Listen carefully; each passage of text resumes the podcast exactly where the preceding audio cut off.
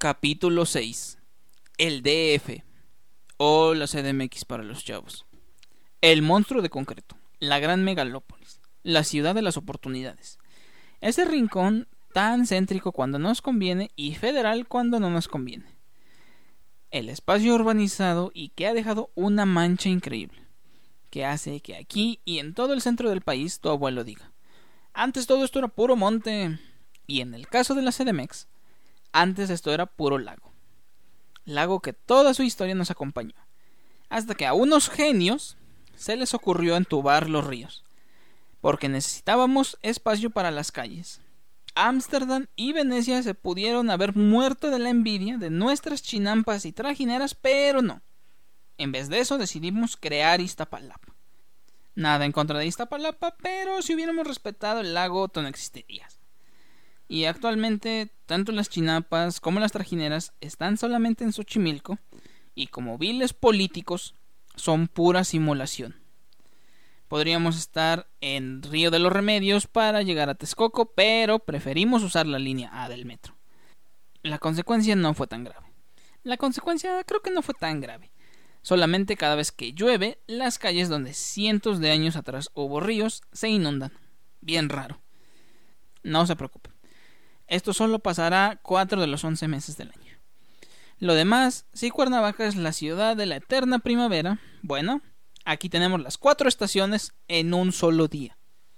Hace un frío, al amanecer, por la mañana el calor hace sudar a todos, llueve al salir de trabajar y en la noche un viento otoñal resumba en nuestras ventanas.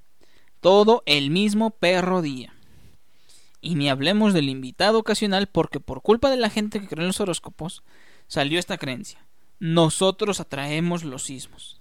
Nada tiene que ver las placas tectónicas del Pacífico ni la de Cocos. No, es nuestra energía la que lo atrae. Dios. Tus padres y o abuelos saben qué energía hizo que atrajeras el sismo en el 85. Mensos. En el 2007 seguro van a usar que pues tembló 10 días antes y pensamos en eso. Pero quitando esas ridiculeces, no hay nada más devastador que un sismo. Y sin embargo, tampoco hay tanto que refuerce la unión de los mexicanos. El 85 pudo ante las adversidades, ante la caída y pérdida de edificios tan icónicos como Tlatelolco y el Hotel San Reyes, ante los pocos huevos de Miguel de la Madrid, que supo que fue rebasado al instante, de las instituciones y empresas que estaban más preocupadas por el Mundial del siguiente año. Para el 2017 no te lo cuentan, lo viviste y lo vuelves a vivir cada que ves las fotografías. Cientos de edificios caídos en la Roma Condesa, en la del Valle, la Narvarte, en Tláhuac y Xochimilco, en la GAM y Azcapo. Pero también todas esas fotos que ves, donde la enfermera corre dentro de los escombros, donde hasta los que no tenían nada donaron víveres, donde todos levantábamos el puño pidiendo silencio, porque por una vez en la vida el silencio significaba esperanza donde personas enfermas o en silla de ruedas movían escombros, donde cientos de tlapalerías, restaurantes, tiendas, puestos de comida regalaron todo en apoyo a las personas que dejaron sus diferencias de todo tipo para salvar a otras personas que estaban debajo de los escombros. Por más que lo negamos, somos muy unidos, pero solo en la adversidad. En las buenas nos odiamos. Nos lo marca un eje vial e uno imaginario y también nos los ha marcado un anciano de mente los últimos 22 años. Se ha encargado solo de dividir a la ciudad más poderosa del país. Bueno, no todo es culpa de él. Siendo sinceros, la Miguel Hidalgo con Polanco y Reforma, la Cuauhtémoc con la Roma Condesa, Azcapo con todas las fábricas, bueno, las que quedan, Álvaro Obregón con San Ángel, Coajimalpa con Santa Fe, la Benito Juárez con la Nápoles y la del Valle, y Coyoacán con Coyoacán. Sí, son los puntos donde más se concentran las oportunidades de trabajo. De la GAM bajan de sus favelas para venir a trabajar, o de las vecindades que, y renta congelada que hay en la Venustiano Carranza, de las residenciales que hay en Iztapalapa y Iztacalco, de los barrios de Xochimilco, de las casas de cartón de Tlalpan, y la Magdalena Contreras, Milpalta y Tláhuac sobre todo Tláhuac después de la tragedia de la línea 12, Mm, pues digamos que te tardas más viniendo de Cuautitlán, Romero Rubio o La Paz que de estas tres delegaciones. Y ya que hablamos de delegaciones, las entrañas de todo este mundo, las 12 líneas del metro, son algo sumamente maravilloso. Puedes llegar a donde tú quieras con solo 5 pesos. Bueno, no a donde tú quieras. De hecho, si fuera así, te puedo asegurar que mucha gente preferiría tomar el metro para llegar a su trabajo. Pero no. ¿Por qué? Porque hubo un momento donde universidad era lo más al sur que había. Después de eso ya no había nada. Lo mismo con Tasqueña, con Observatorio. En un momento se pensó que Pantitlán podía con una sola línea. y en un momento la línea 4 del metro fue útil para algo. Para mercados. Hacer el viaje al centro de la Tierra, llegar al aeropuerto con 5 pesos. Esa es para mí la única razón que hace a el aeropuerto de la Ciudad de México el mejor aeropuerto del mundo, que para llegar solo necesitas 5 pesos. Adentrarte a las zonas más feas de la línea 8 y muchas, muchas cosas más. Solamente quiero cerrar esto con que Dios bendiga a todos los que le hicieron daño a la línea 12 del metro. Baum, Mancera, Ebrard, Mario Delgado y todo Ica, chinguen a su madre. La Ciudad de México, marcada por cuatro puntos. Si vives más lejos de eso, perdón, pero ya eres fuereño. Al sur Tasqueña, al norte Buenavista, al oriente La Tapo y al poniente Tacubaya. Esta ciudad casi rodeada por un anillo periférico que se hace sentir la brecha social y emocional. Esa que cura el susto con bolillos y el shock con cocas, que inventó el término para llevar comiendo en los puestos callejeros, que mide los horarios por el tipo de puestos ambulantes que encuentras en la calle y que no importa la colonia, rica o pobre, todos sabemos ubicar dónde están los mejores tacos al pastor de la zona. Y curiosamente, también siempre son los que alguien, los que están abiertos hasta las 3 de la mañana. Esa que en su momento tuvo taxis de Iron Man para los hombres y de Hello Kitty para las mujeres esa que el trayecto se mide en tiempo y no en kilómetros. Porque depende de la zona, depende de la hora, depende del clima, sabes cuánto te vas a tardar en recorrer ese pequeño trayecto de dos kilómetros a tu casa. Ese rincón al que tu papá vino a hacer de mil usos en la década de los ochenta y que tu mamá de chacha para siempre aprovechar su domingo libre para ir a Chapultepec, tomarse una foto en el castillo, ponerse un mono de colores del zoológico en su cabeza y si el patrón pagaba bien, ir a la torre latinoamericana. O a veces ni eso, porque no había para costear la cámara, ni el rollo y mucho menos el revelado. Es más, quizá tus papás, ambos o solo uno fuereños, se conocieron aquí y gracias a eso tú viviste en este maravilloso y odioso lugar. No era la única forma de llegar también había aquellos quienes quisimos y creímos que la escuela nos iba a dar un trabajo bien remunerado. Y pasando por el mártir del examen de selección, llegamos a la escuela.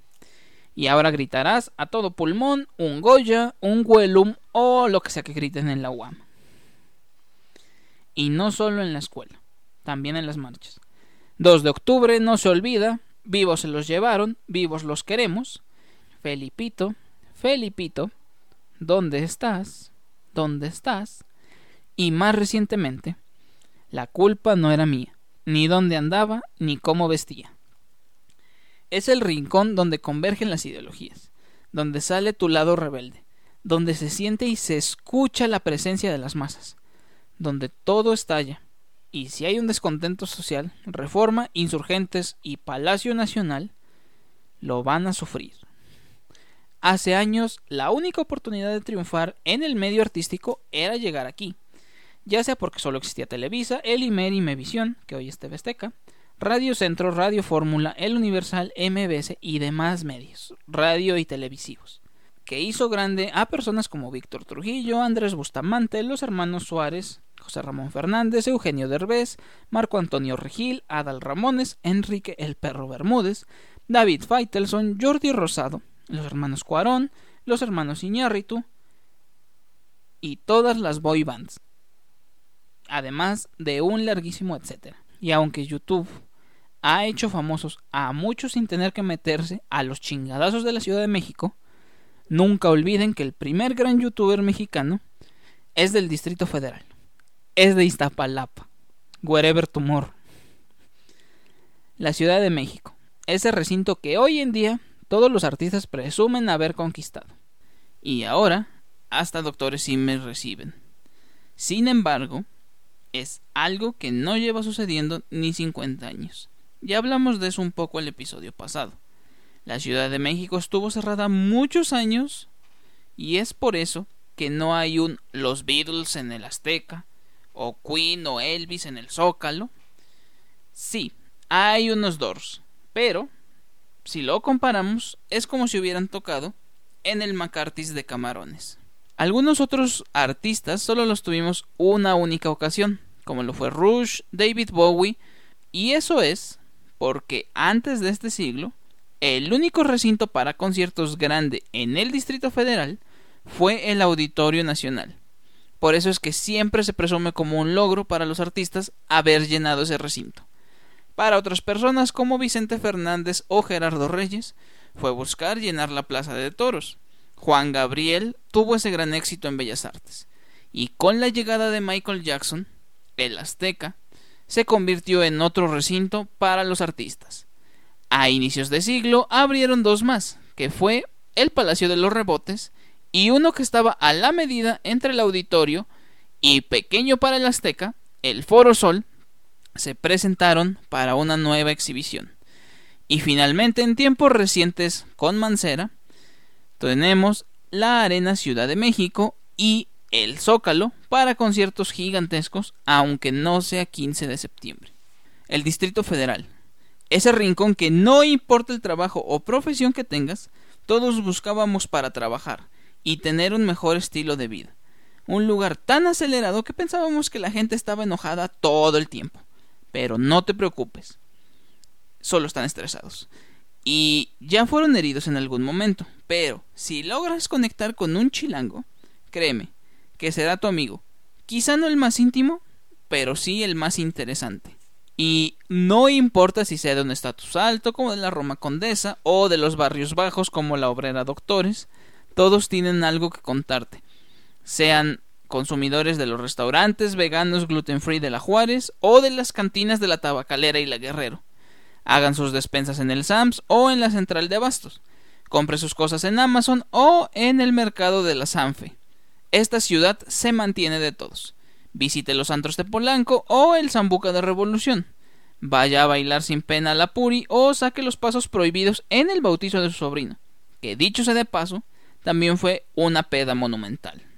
Este es un rincón tan purista si te encargas de visualizar solamente la Benito Juárez y es tan folclórico si nos centramos en Tepito, Lagunilla mi barrio o todos esos mercados donde encontrarás de todo y cuando digo de todo, es de todo.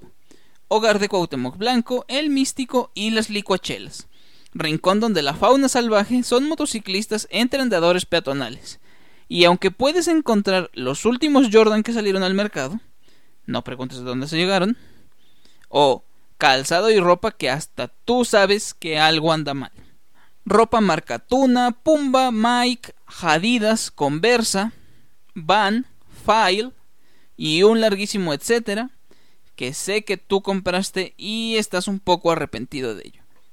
La Ciudad de México, hogar de la cumbia de la lucha libre, de la cumbia de la lucha libre y de un centro histórico tan maravilloso que puedes encontrar restaurantes súper exclusivos o puestos ambulantes de hot dogs en 3 por 15 varos, donde encontrarás material de construcción, libros clásicos de primera edición, electrónica, cámaras y hasta falsificación de documentos. O eso me dijeron.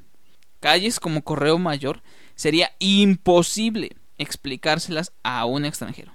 Así que dejemos que si llega a visitarnos, viva por completo la Ciudad de México. La Ciudad de México. Cada que la visites la terminarás odiando. Temerás todas las leyendas que te contaron en un inicio. Odiarás cada mal día que tuviste viviendo en ella.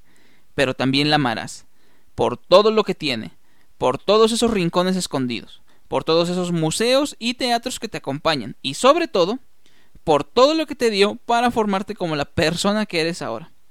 Tal vez algún día dejes de vivir en ella, incluso de relacionarse entre sí, pero en calidad de mientras, sigue disfrutando el mejor y tristemente único lugar en México que se disfruta vivir solo.